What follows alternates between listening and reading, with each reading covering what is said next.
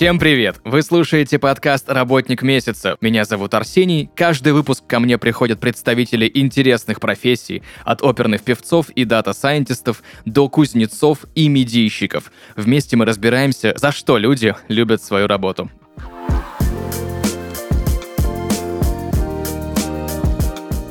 Друзья, сегодня в подкасте «Работник месяца» художественный руководитель театра Veritas Мария Барабаш. Мария, привет! Здравствуй. Огромное у меня к тебе есть сегодня количество вопросов по поводу твоей профессии, твоей деятельности. Я, друзья, честно признаюсь, был на спектакле этого великолепнейшего театра. Об этом мы еще более подробнее поговорим. Да, я начинаю свою, так сказать, театральную... Как это правильно сказать? Да, не деятельность, не, не жизнь. Как называется человек, который ходит постоянно в театр? Театрал же? Да, да.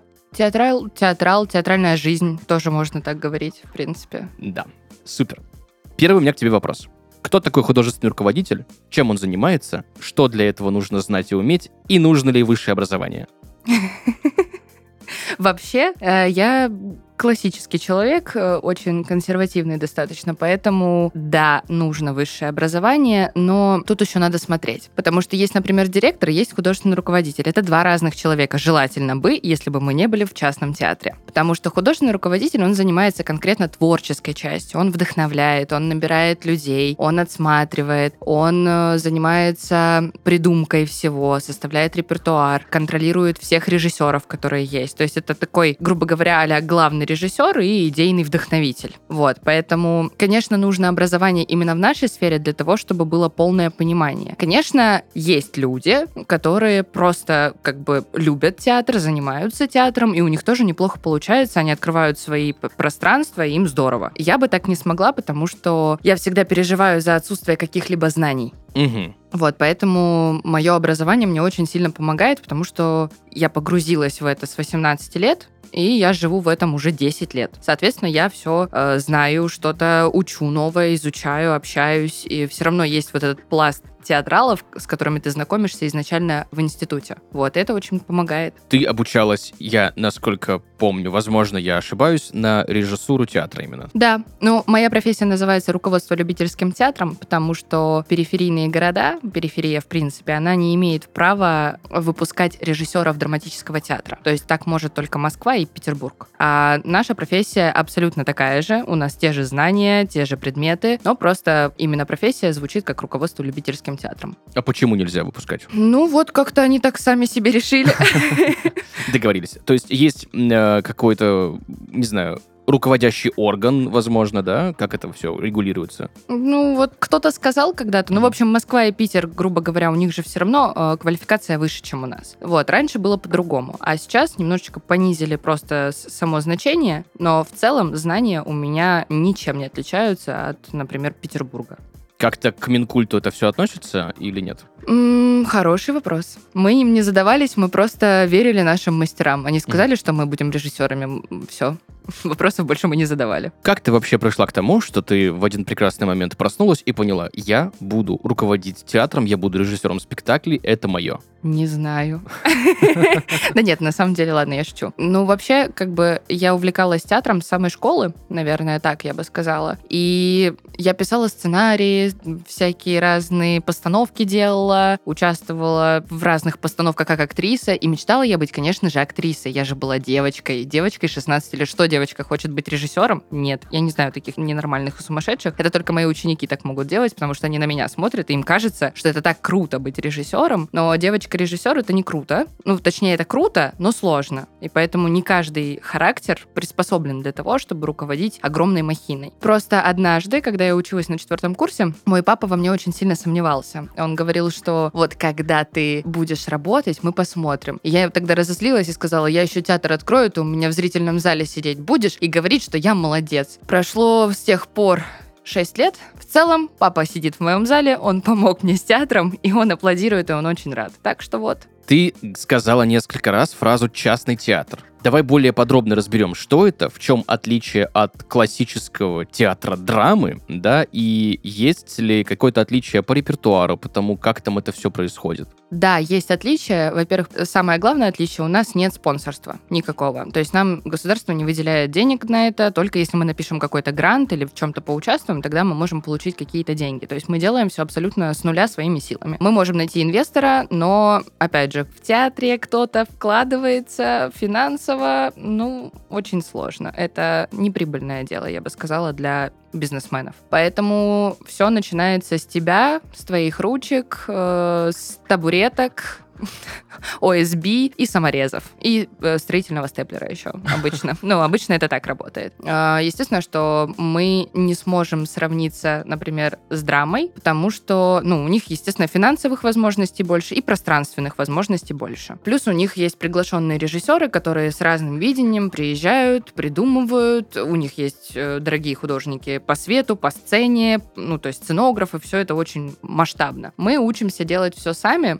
Не могу сказать, что это минус. Раньше мне казалось, что это очень большой минус, что мы не можем, ну, вот так же круто, там у нас нет крутящейся сцены. Но есть одно очень большое преимущество, у тебя всегда работает фантазия. Ты начинаешь придумывать, mm-hmm. как из обычного мусорного пакета сделать произведение искусства. И обычно удается, потому что ты замотивирован, тебе хочется показать хорошо, тебе хочется э, передать идею, но у тебя нет миллиона долларов для того, чтобы это сделать. Соответственно, ты начинаешь функционировать головой, и ты развиваешься всегда. Есть еще отличие в том, чтобы э, мы не зависим как бы это так правильно сказать. В общем, у нас нет ограничений по репертуару. Мы ставим все, что мы хотим. А, все равно в государственных театрах есть норма или количество спектаклей. Я точно не углублялась, врать не буду. Вот. Но у них есть все равно какой-то вот э, список того, что нужно, что должно быть. У нас такого нет. А в целом от драматического театра мы не сильно отличаемся, потому что мы не особо ставим перформансы, мы не особо занимаемся такой деятельностью. То есть мы больше не про современное искусство, мы больше про классический театр. Mm-hmm. Вот. Поэтому, как бы, в принципе, именно у нас как у нашего театра, э, не особо есть различия с обычным театром. Но мы позволяем себе немножечко больше, потому что просто у нас нет никаких ограничений. То есть угу. мы не зависим от каких-то вещей. Ну, я так понимаю, только от авторских прав на какие-то пьесы. Да, конечно, конечно, угу. да. Авторские права, авторские права на музыку, но у нас есть свой композитор, поэтому как бы мы решили этот вопрос. Есть, да, какие-то вещи, но как бы они есть у всех частных угу. театров, поэтому и, собственно, и у классических театров они тоже есть. То есть авторские права для всех одинаковые. Как вообще проходит процесс э, точки зрения документации? Нужно ли какая-то, какую-то лицензию иметь, чтобы открыть свой частный театр? Как это все оформляется? Или там ничего сложного, какого-то момента нет такого, знаешь, что там, как, допустим, с хорикой, да, тебе нужно и те надзорные органы, и те надзорные органы, чтобы были. Здесь, я так понимаю, проще.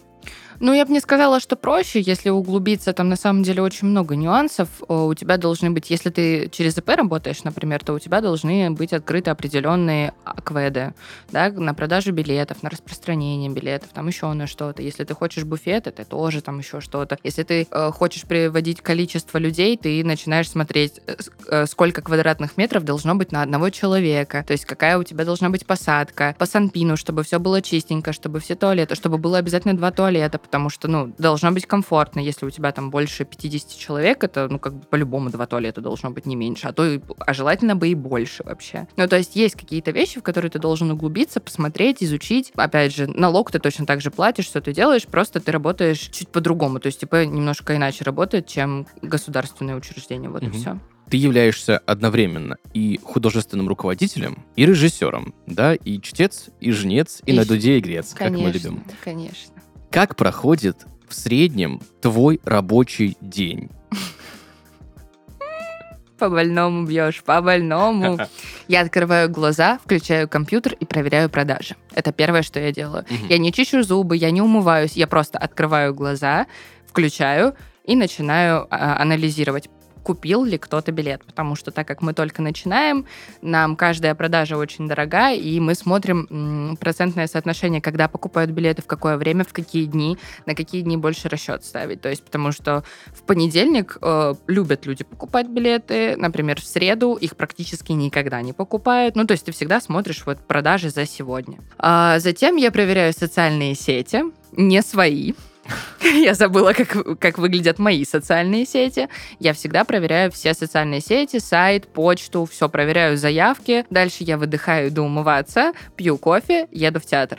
И там я продолжаю работать. Вот. Эм, решать вопросы с декорациями, репетиции. Репетиций сейчас очень много, потому что мы быстро в скорости расширяем репертуар. Потому что когда мы просто работали в разных пространствах, то, ну, как бы нам трех спектаклей было достаточно, четырех спектаклей было достаточно. Потом мы дошли до шести, такие, ну и ладно, как бы, в принципе, достаточно, как бы, зачем нам еще надо, правильно же? А тут мы открыли свое пространство и такие, ага, а что, по кругу же нельзя же гонять одни и те же спектакли по кругу? Во-первых, они заигрываются, артисты устают, и, соответственно, как только артисты устают, спектакль сыпется. Нужно давать передышку. И поэтому как бы приходится в скорости расширять репертуар. На вашем сайте я прочитал, что полное название театра — учебный театр Дом Веритас. Именно так. Почему учебный театр Дом? По поводу дома, все, все отдельно. По поводу дома. Я всегда мечтала о том, чтобы у меня была театральная семья с самого поступления. Потому что, когда мы поступили, мы были ЛТ-13, большая семья. Нас было 13 человек, и мы были вот такой семьей. И мне показалось, что вообще, в принципе, людям всегда хочется чувствовать себя уютно, как дома. И мне хотелось, чтобы пространство, в которое они приходили к нам, напоминало им вот это ощущение дома. Когда ты приходишь в домашнюю атмосферу, пьешь чаечек, смотришь спектакль, обсуждаешь его, как фильм посмотреть, знаешь, дома с кофеечком или с какаушкой, например. Вот это вообще то, то что надо в пледике с какаушкой, вот, вот как надо. И поэтому мы решили, что у нас театр дом. Почему-то захотелось именно так.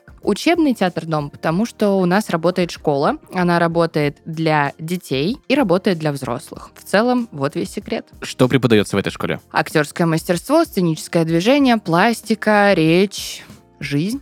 Есть ли примеры, когда выпускники школы играют у тебя в спектаклях? Да, можешь на любом спектакле увидеть не выпускников, а еще и учеников. Да, на самом деле, да, это отличная практика, потому что, грубо говоря, они проходят школу у меня же или у кого-то из наших ребят, кто работает как режиссеры. Соответственно, мы, грубо говоря, воспитываем себе артиста под себя. Это так называется, когда под мастера воспитываются выпускники. И, соответственно, они понимают тебя с полущелчка, с полуслова. Они все знают, как бы они работают прямо на твоей волне. Это очень удобно. Расскажи вот с самого процесса, с самого начала, как проходит работа над спектаклем. От э, принятия решения, что мы ставим такую постановку, до первого отыгранного раза. Все начинается с того, что я хожу, чешу свой, свой затылок и говорю, господи, что бы поставить? Это первое. Это правда, это всегда так происходит. Дальше есть Тоня и Полина, которые очень много читают. А у меня сейчас читать времени нет, и все взрослые были правы, когда говорили «читай сейчас, потом времени не будет». Передаю привет всем взрослым и детям, которые думают, что взрослые не правы. Это так. Особенно если вы хотите в эту профессию. Всегда. Лучше читать тогда, потому что ты просто начинаешь перебирать свою библиотеку и такой, о, вот это ничего, вот это ничего, еще раз освежил, и можно ставить. В моем случае Тоня и Полина начинают много читать и вспоминать свою картотеку всю. э, И предлагать варианты. Обычно мне ничего не нравится, потому что я люблю очень тонкие, глубокие работы про любовь, про что-то очень в самое сердце, собственно. И поэтому сейчас пока в данном мероприятии во всем мы ставим все то, что у меня когда-то не получилось. Пока это так. Вот все, что мне не давали ставить, все, что меня не неудачно получилось поставить а, из отрывков. Потому что когда ты в институте учишься, у тебя есть три года, ты показываешь только отрывки. После показа отрывков э, ты переходишь к дипломным спектаклям. Собственно, мне не дали поставить э, этих свободных бабочек отрывок, потому что это актерская пьеса. Сейчас у нас идет премьера «Ох уж эти бабочки» как раз по этой пьесе. Мне зарезали отрывок э, «Три товарища». У меня идет спектакль «Три товарища». Мне не давали сделать отрывок «Варшавской мелодии». Сейчас я делаю премьеру «Варшавская мелодия» спектакль. Вот, поэтому в целом вот так вот получилось. Окей, выбирается пьеса. Что дальше? Дальше ты начинаешь э, щупать. Так это называю я. Кого за что? А, свой мозг. Ты начинаешь искать художественный образ. То есть ты читаешь, ну, первое, что я делаю, режиссеры работают абсолютно по-разному. А, Я читаю и пытаюсь поймать эмоцию, конкретную эмоцию, что меня зацепило. От этой эмоции я начинаю развивать художественный образ. От художественного образа я начинаю понимать сверхзадачу про что я буду ставить и что я хочу вот этим сказать сейчас зрителю. После этого я начинаю думать, кто это сыграет. Предлагаю ребятам. Они, конечно же, рады, и они, конечно же, соглашаются. Очень в себе сомневаются. Потом идет стадия переговоров и убеждения в том, что у них все получится. Дальше начинается читка. Пока мы читаем э, пьесу и просто кидаем фразы, я слушаю, как они воспринимают вообще информацию, и в ту ли сторону они идут, и мы как бы щупаем, опять же, материал. После этого мы начинаем рисовать. То есть мы начинаем искать образы.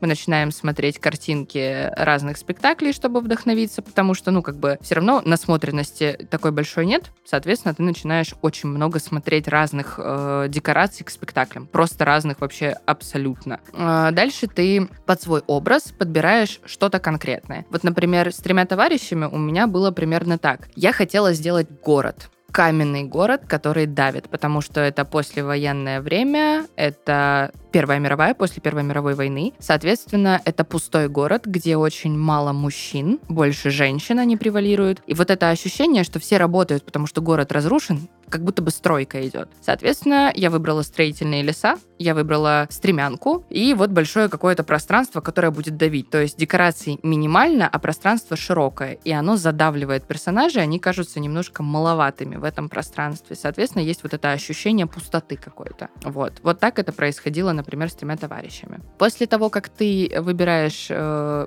декорации, в целом дальше начинается постановочная работа. Сколько времени примерно она длится? В среднем постановка. У нормальных людей или в нашем театре? А, Вопрос.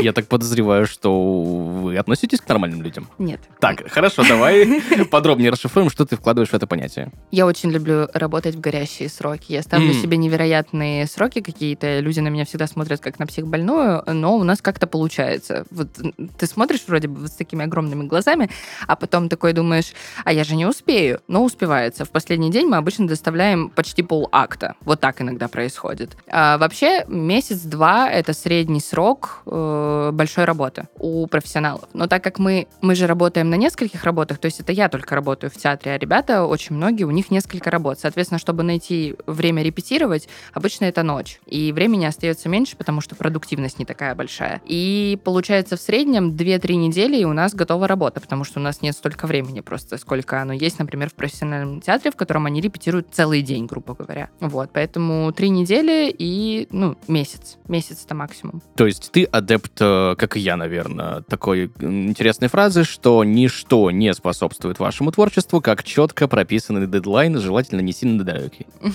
Желательно, чтобы в продаже уже были билеты, я бы тебе так сказала. Потому что сроки можно подвинуть. Билеты не подвинешь. Есть выражение, что театр начинается с вешалки. Почему с вешалки? Что это значит? Это значит, что когда зритель открывает дверь, он уже попадает в театр. И он не может прийти, э, пройти куда-то и потом попасть в театр. То есть все начинается со встречи. Я бы это так трактовала. Поэтому у меня всегда очень... Я очень э, ругаю ребят, когда они, например, плохо обращаются с людьми, там, ну, то есть плохо принимают куртки, не благодарят их, не ласково отдают номерки как-то. То есть у меня в этом плане очень, ну, я очень четко ругаю за какие-то вот такие огрешности, потому что человек приходит домой, значит, ему должно быть уютно с момента, когда он открывает дверь. Вот. Я знаю истории, когда некоторые режиссеры, будь то режиссеры театра, либо режиссеры кино, либо режиссеры-постановщики мюзиклов, например, да, довольно деспотично ведут себя в процессе постановки. Почему так происходит? Считается ли это нормой? И это просто, скажи мне, это просто издержка профессии, потому что большую кучу народа без криков не собрать? Или можно как-то по-другому? Ты знаешь, это у всех по-разному, абсолютно. Режиссеры разные. Режиссеры есть диктаторы, есть либералы, абсолютно так же, как и люди делятся вот на нервных, добрых и так далее. Абсолютно по-разному. А я всегда стараюсь быть человеком, и только в крайнем случае я применяю крик. Очень в крайнем случае, когда остается два дня, например, и есть вот эта расхлябанность, ты просто, грубо говоря, криком собираешь мозг в кучу, ребят. То есть никогда лишний раз крикнуть ни в коем случае, потому что они творческие, куда на них орать. Тем более, если, например, в драме, э, в театре это профессия, твоя работа, ставка, ты приходишь туда на работу, и с тебя требуют вот так, то здесь мы все в сотворчестве. Сотворчество — это дружба, это семья. Мама с папой тоже ругаются, но в большей степени они одаривают тебя любовью какой-то. То есть строгость, она должна присутствовать. Иногда, на самом деле, я страдаю тем, что я слишком мягкая где-то, потому что я не могу. Потому что я вот смотрю на человека, нужно, нужно поругать. Я смотрю на него и думаю, ну и вот что, я сейчас вот его поругаю, он сейчас начнет плакать, он сейчас будет переживать, сейчас он будет нервничать, он потом не будет спать или еще что-то. Ну, то есть какие-то такие вещи, я всегда очень переживаю за этот момент. Но вот когда крайняя стадия, да, то есть мы переходим, но я сразу предупреждаю, я заряжаю правила игры. Я говорю, ребят, вот эти два дня нужно меня потерпеть. И все. И там дальше уже ребята и не обижаются, потому что просто они знают, что я сейчас так работаю, потому что мне так сейчас удобно и быстрее. Вот и все. Бывают ли случаи, когда ты ставишь постановку, у тебя есть какие-то определенные театральные приемы, которые должны определенным образом работать на зрителя. Проходит премьера, а эти приемы не работают. Всегда. Всегда так происходит, и- и, Конечно. и спектакль дорабатывается в процессе. Конечно, я дорабатываю спектакли всегда, и на самом деле я перестала делать ставки на какие-то приемы. То есть я поняла, что нельзя ждать от зрителя реакции. Это очень плохо. И на самом деле таким больше страдают артисты, потому что вот у них есть любимые шутки, например, в Мгм. спектакле. И все. И они ждут. И они вот эту шутку сказали, а зритель не засмеялся. И все. И начинается паника, и ты наблюдаешь картину, как твой артист сейчас выпрыгивает из своих штанов, чтобы кто-то засмеялся. Ты думаешь, зачем ты это делаешь? Есть люди, вот, например, вот вчера у нас был такой зал, он был тяжелый. Но он был тяжелый не в плане того, что их сложно было раскачать, а он был скромный. Они все смотрели, они были очень внимательные, но смеялись они за все время раза три. Ну, то есть вообще минимум. На трех товарищах обычно первый акт — это смешочек через смешочек. И ребята в антракте на меня смотрят несчастными глазами и говорят, они не смеялись наших шуток. Зал плохой. Я говорю, нет, зал сегодня очень хороший, вам повезло. Я говорю, просто сейчас нужно выйти во втором акте и как схватить их и пойти дальше. И они как схватили и пошли дальше. Просто вот эта паника от того, что а вдруг не нравится, мы же близко работаем. И, соответственно, они ждут реакцию, им так важно это. Да, я, кстати, очень сильно удивился, потому что все постановки, которые я до этого смотрел, это большие залы, у тебя актеры находятся где-то далеко. Там подача театральная. Микрофон уже нельзя использовать. Очень редко те- театров используют какие-то усилители голоса, даже висящие сверху Они не помогают, да. да. Поэтому там есть определенные моменты, когда ты смотришь, и там вроде бы какая-то слезливая сцена, но на тебя орут. Да, да, Да, и ты так, ну почему? В этом случае вот я вчера очень сильно удивился, потому что актеру не приходится сильно повышать голос, потому что помещение не очень большое, и слышно всем все хорошо, отлично. И есть вот это некое ощущение, что ты сидишь прямо перед экраном чего-либо, да, телевизора, кино. Это круто. И вот вопрос. Вот это близкая контактность накладывает ли какой-то дополнительный стресс на актеров или нет? На актеров нет, потому что они в выгодном положении. Ты когда... Вот мы проверяли, мы играли «Три товарища» в камерных залах, и мы один раз сыграли его в ДКЖД. В ДКЖД все посыпалось. Оно прошло хорошо, Многие люди очень были в восторге и радовались и отставляли отзывы, но когда ты работаешь на большой площадке, ты больше работаешь с формой, больше работаешь с формой, с мизансценами, с жестами, то есть все должно быть крупнее и шире. Я делаю спектакли, которые цепляют тебя визуально и атмосферно. Атмосфера — это камерность всегда. Ты не можешь выстроить атмосферу на большой сцене. Ну, нет, наверное, можешь, но если ты только и работаешь с большой сценой. У меня нет такого опыта. И я, в принципе, если честно, не очень люблю большие сцены, потому что ты прав, на тебя постоянно орут. А бедные ребята, они же ничего не могут с этим сделать. Они вынуждены орать. У меня здесь иногда бывает, что они забывают о том, что они на сцене и играют какую-то очень откровенную сцену, и начинается какой-то шепот. Я говорю, алло, друзья, нет, к сожалению, нет. Вот, мы не в кино. То есть у нас тоже есть этот момент. Но, конечно, камерная сцена — это, ну, на мой взгляд, она актеру больше помогает, потому что ты вот, ты вот здесь, ты перед ними, и ты посмотрел в глаза, и все, и ты подключился, грубо говоря. Почему не используют современные технологии? Понятно, раньше нельзя было условно петличку нацепить на актера или мадонку. Сейчас же можно. Но это же это же живое искусство. Это живая, это то же самое, что почему живую музыку по-другому слушаешь, чем, например, в наушниках. Ну, то есть это Аргумент. разная музыка. Так же точно и здесь. Голос, голос, который ты слышишь здесь и сейчас, ты как будто бы находишься в этом месте. Если ты в наушниках, то ты просто погружаешься в себя больше. То есть или когда ты слышишь где-то из колонок звук. Если же ты вот вот сейчас слышишь живую беседу, то ты подключаешься к ней, и ты становишься участником. Я знаю, что признак нереально крутого актера, его мастерства, это возможность выйти из любой роли после поклона. Насколько это трудно? Смотря какая роль, смотря какой артист. Это абсолютно индивидуально. Вообще, в принципе, искусство театра, оно индивидуально, очень индивидуально. Каждый работает по-своему. То есть э, мы проходим школы, мы изучаем там, например, школу Чехова, школу Станиславского, там ты знаешь, что можно примерить на себя образ персонажа или идти от внутреннего к внешнему, или от внешнего к внутреннему. Ну, то есть вот такие вот истории. Но по факту, если честно,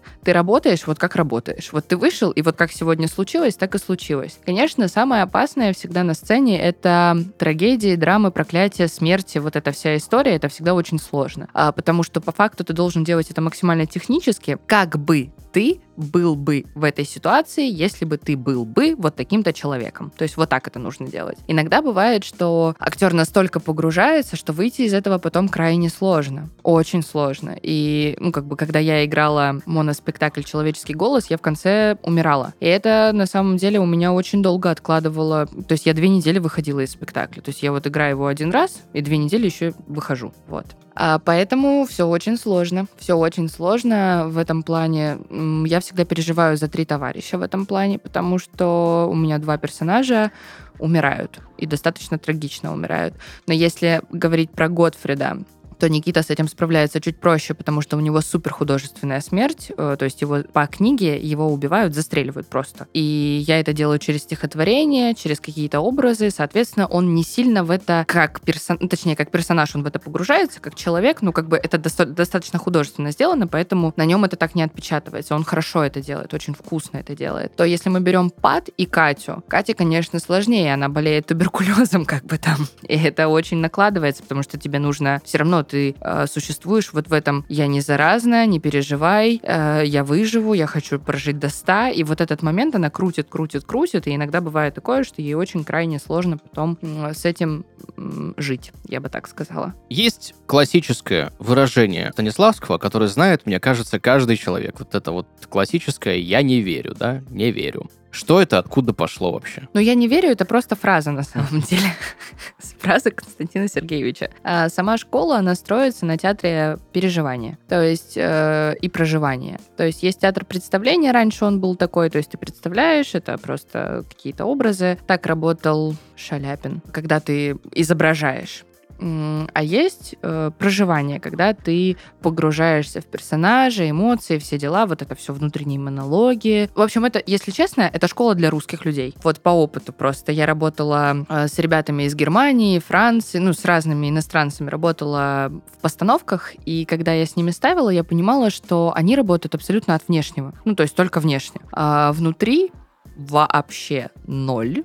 То есть ты отыгрываешь что-нибудь. Мы ставили про евреев, э, и ребята немцы играли, выключались по щелчку пальца, вообще по щелчку. Играли арабы, а они нет. Они как мы. То есть у них вот э, школа Станиславского им тоже подходит. То есть школа Станиславского это про внутренние переживания. То есть ты будешь в себе эмоции, ты вспоминаешь, ты накладываешь. И есть такой закон, верное действие рождает верное чувство. И задача режиссера выстроить действие на сцене так, чтобы э, артист существовал в действии и давал нужную эмоцию. Вот, вот таким образом. И это все внутри происходит. Соответственно, это больше накладывает каких-то э, отпечатков на тебя. Если мы говорим про представление, то это больше про школу Чехова, когда ты примеряешь на себя персонажа и сопереживаешь со стороны. Мгм. То есть, типа, грустно, что у этого человека так все происходит. Вот. Мгм. Я не я, и лошадь не моя. Да-да. Сколько времени в среднем нужно на отдых от э, подстановки? Грубо говоря, вот все, спектакль вышел, и это как законченный проект, да? То есть ты сдала проект,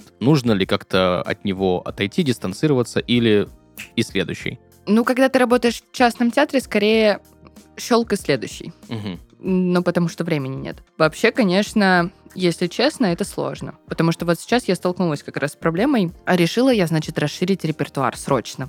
Было у меня шесть спектаклей. Думаю, ну нет, надо же срочно больше. И решила я начать просто гнать в скорости света.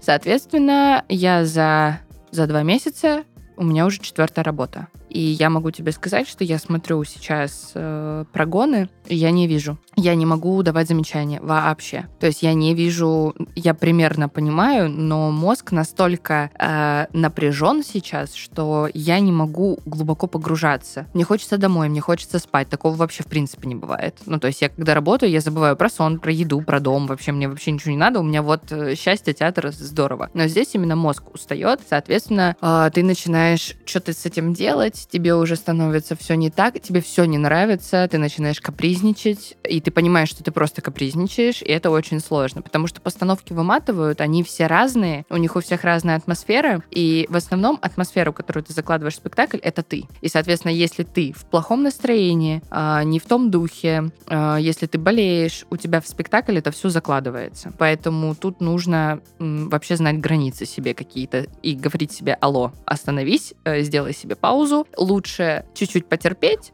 но сделать качественней. Вот, но как бы не всегда получается. Знаешь, мне что интересно? Я видел записи, к сожалению. Лично я на этих спектаклях не присутствовал, они в других странах ставятся. Высокотехнологические декорации. А на примере Гарри Поттера и Проклятого Дитя распиаренного, когда у тебя огромный бюджет, когда у тебя огромные декорации, ты смотришь запись и понимаешь, что ты смотришь практически кино. Насколько сильно это помогает актерам или, возможно, это их расслабляет?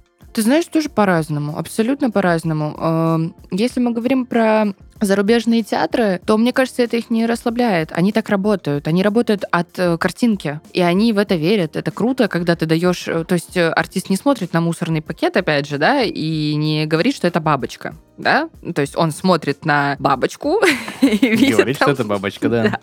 Но это лишает тебя фантазии в какой-то степени. То есть все зависит, опять же, от человека, насколько ты погружаешься, насколько ты веришь, насколько ты не веришь. Я работаю обычно с художественными образами. То есть мне, наоборот, интересно интересно. Конечно, когда я посмотрела Франкенштейна э, в, в Глобусе, по-моему, он шел тоже в записи, и когда там выехал поезд один раз за весь спектакль, просто поезд ради поезда. И я такая, а как же, а у меня вот такого, куда мне поезд? Я тоже хочу поезд. Но потом я посидела, подумала и решила, а зачем мне вообще поезд? Ведь поезд же можно решить тенями, поезд можно решить звуково, светово. Можно столько всего крутого придумать, чтобы придумать поезд без поезда. То есть вот это ощущение, когда ты реально можешь создавать из палки какую-то историю, это намного круче для тебя, как для режиссера, и, в принципе, зритель, который сидит такой, да ладно, серьезно? И ты думаешь, ну вот, а вы говорите поезд.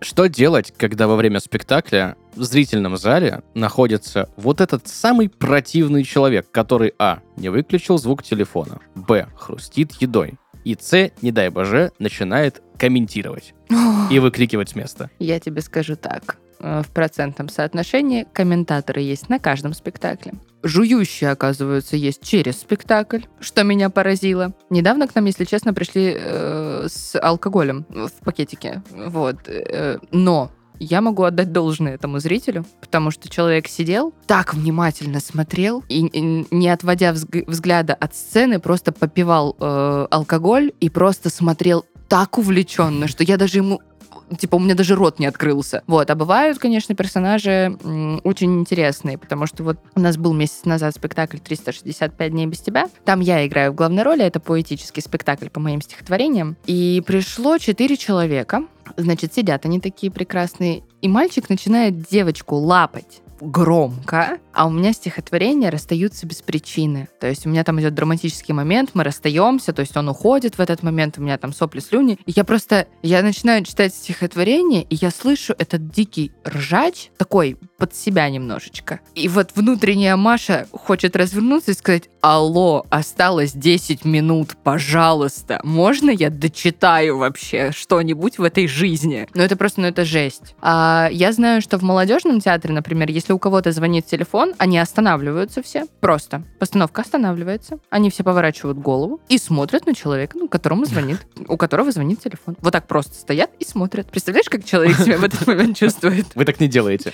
Нет, еще мы не доросли до уровня молодежного театра. Для меня молодежный театр это высшая стадия мечты. Ну, то есть, правда, это мой любимый театр. Я обожаю постановки там, я обожаю артистов. э, Они все талантливые, у них талантливый главный режиссер. Я очень люблю его постановки и всегда всем советую. И туда действительно это большой показатель. Ты никогда не можешь купить туда билеты. Это моя мечта, моя цель. Ну, вот так, знаешь, чтобы ты вот открываешь а, афишу, а билетов нет. Это очень круто, потому что действительно качество хорошее, и, соответственно, они могут себе позволить развернуться вот так и посмотреть и сказать, алло, как бы телефон выключи. Но они всегда есть, всегда этот человек найдется. Он найдется, всегда в зале есть этот человек. Что делать, когда прям, ну вот, есть товарищ, который систематично мешает постановке? Если такое вдруг случается, его что, выводить, что ли? Помолиться и потерпеть. Недавно я был на спектакле «Три товарища», и мне очень понравилось, как закончился первый акт, э, когда два главных героя выходят. Можно я спойлер расскажу? Да, конечно. Да, и говорят, что, ну что, может, в бар? Нет, пойдем в буфет лучше. Дорогие дамы и господа, у нас тут антракт. Это прикольно. Есть ли какие-то такие вещи, которые на постоянку вы делаете, когда вот, э, знаешь, нет такого, что обычно уходят в затемнение, включается свет, и там камердинер какой-нибудь объявляет, что, дамы и господа, буфет там, у вас 15 минут, время пошло. Никогда такого не было. Кстати, на самом деле, э, наш звукорежиссер нас за это ругает и говорит, вы никогда не объявляете буфет по-человечески. Я говорю, зачем? У тебя в спектакле люди вышли, сказали буфет. Соответственно, буфет. Вот. Э, Есть просто... Вот в «Бабочках», например, перед, перед антрактом они едят бутерброды с колбасой. И, соответственно, дальше выезжает стол с едой в антракте. В принципе, тоже как бы объявление, оно именно буфета не нужно. Есть у нас записи голоса, дамы и господа, антракт 15 минут, все. Ну, как бы вот такие истории. Но мы стараемся больше к этому подходить творчески, потому что это погружение и выгружение из спектакля. То есть ты все время находишься в какой-то истории. И это очень круто. Что для тебя, знаешь, я эти вопросы почти всем задаю, что для тебя самое сложное в твоей профессии? Страх не оправдать чьи-то ожидания. Зрителя? Нет. Нет, зритель... Я верю в зрителя. То есть я не боюсь не оправдать, потому что каждый человек имеет право выбирать. Если человеку не понравилось, он от этого не плохой, не хороший. Он просто человек, которому не понравилось. И нужно уметь с этим работать, нужно уметь работать с критикой, нужно ее уметь принимать. Ты не можешь нравиться всем на свете, это, ну, это невозможно. И да, действительно, есть люди, которые не любят постановки про любовь, есть люди, которые смотрят исключительно комедии, есть люди, которые исключительно драму смотрят, есть люди, которые только современное искусство принимают. Ну, как бы, какая разница? Мы не можем грубо говоря, заставить человека полюбить наш театр. Мы можем только дать ему возможность и открыться ему полностью. А касаемо команды, это скорее команда, а, потому что я же на это их все подписываю всегда. Вот, поэтому самый большой страх — это не оправдать их ожидания. Надеюсь, что они этого не услышат, конечно. Услышат. Нужно ли спектаклям дозревать? Да. Что это значит, более подробно разберем, давай. Ну, потому что, смотри, значит, э, первый раз они играют с испуга. Обычно получается неплохо, но с испуга. То есть это не потому, что внезапно мы все доставили. Нет, он сырой всегда. А, как говорит э, наш э, Филипп Душин, который играет в театре драмы по опыту своему, большому опыту, пять спектаклей, если пятый спектакль проходит хорошо, значит спектакль созрел. И он на самом деле прав. То есть когда на пятом спектакле у тебя начинает рассыпаться он, можно закрывать спектакль. Ну или играть его крайне редко, потому что он действительно дальше, ну, не сыгрался, не сросся, не получился. Вот. А вообще на пятый спектакль уже ребята знают текст, Ребята начинают импровизировать, ребята уже не пугают, что что-то сыпется, выключается свет, они уже вообще на это не реагируют. В первые разы бывает такое, что ты что-то включаешь, человека выбило, и все, и он стоит. Стоит какую-то секунду, ну то есть это мы знаем, конечно, они не выдают это все лицом, э, телом, то есть просто вот есть эта пауза, когда ты видишь, что человек просто исчез, исчез из вселенной, и потом восстанавливаются. Когда э, четвертый, пятый спектакль, что бы ни происходило, они уже знают текст, они знают, как что может пойти не так, они уже рассчитывают на то, что что-то пойдет не так, а, и поэтому они очень быстро ориентируются. Соответственно, спектакль дозревает таким образом. За что ты любишь свою работу? Хм. Я люблю не за что-то, я люблю вопреки. Я бы так сказала. Не могу сказать, за что конкретно. Потому что мне очень повезло. Я занимаюсь тем, что я люблю. Не просто тем, что я умею. Ну, типа, знаешь, как обычно это бывает. Ну, я умею писать тексты. Буду копирайтером. Я умею, там, например, я не знаю, продавать. Буду продавать. Я люблю творить. И я творю. Поэтому у меня профессия по любви. Мне очень повезло. Я бы пожелала, чтобы каждый человек нашел профессию именно по любви. Спасибо тебе большое за это пожелание. Это очень и очень круто. И спасибо большое за сегодняшний разговор. Пожалуйста. В завершении, что бы ты порекомендовала людям, которые хотят посвятить свою жизнь театру? Наверное, я бы пожелала не бояться быть собой, не бояться любить и отдаваться творчеству полностью. Потому что если нет, то не стоит вообще на это тратить время, потому что театр и творчество, оно забирает очень много времени. Ты обычно делаешь выбор не в пользу своей личной жизни, ты делаешь выбор в пользу творчества, потому что оно забирает у тебя больше. Ты, грубо говоря, это как выйти замуж, знаешь, ну, из этой серии. Ты должен кормить, любить, э, убирать, поливать, я не знаю, все что угодно делать. То есть ты должен посвящать большую часть времени, даже когда ты спишь. Ты посвящаешь время конкретно этому делу. Поэтому не бояться, погружаться и растворяться в этом. Вот так я бы сказала. Еще раз спасибо тебе большое за сегодняшний разговор, за погружение в эту великолепную профессию, за ответы на какие-то вопросы, которые, если честно, меня очень давно беспокоили. По поводу вешалки так точно. Друзья, сегодня в подкасте «Работник месяца» художественный руководитель, режиссер и основатель учебного театра дома Veritas Мария Барабаш. Маша, еще раз тебе спасибо большое за сегодняшний выпуск. Пожалуйста. Друзья, на этом у нас все. Услышимся в следующих выпусках. Пока-пока.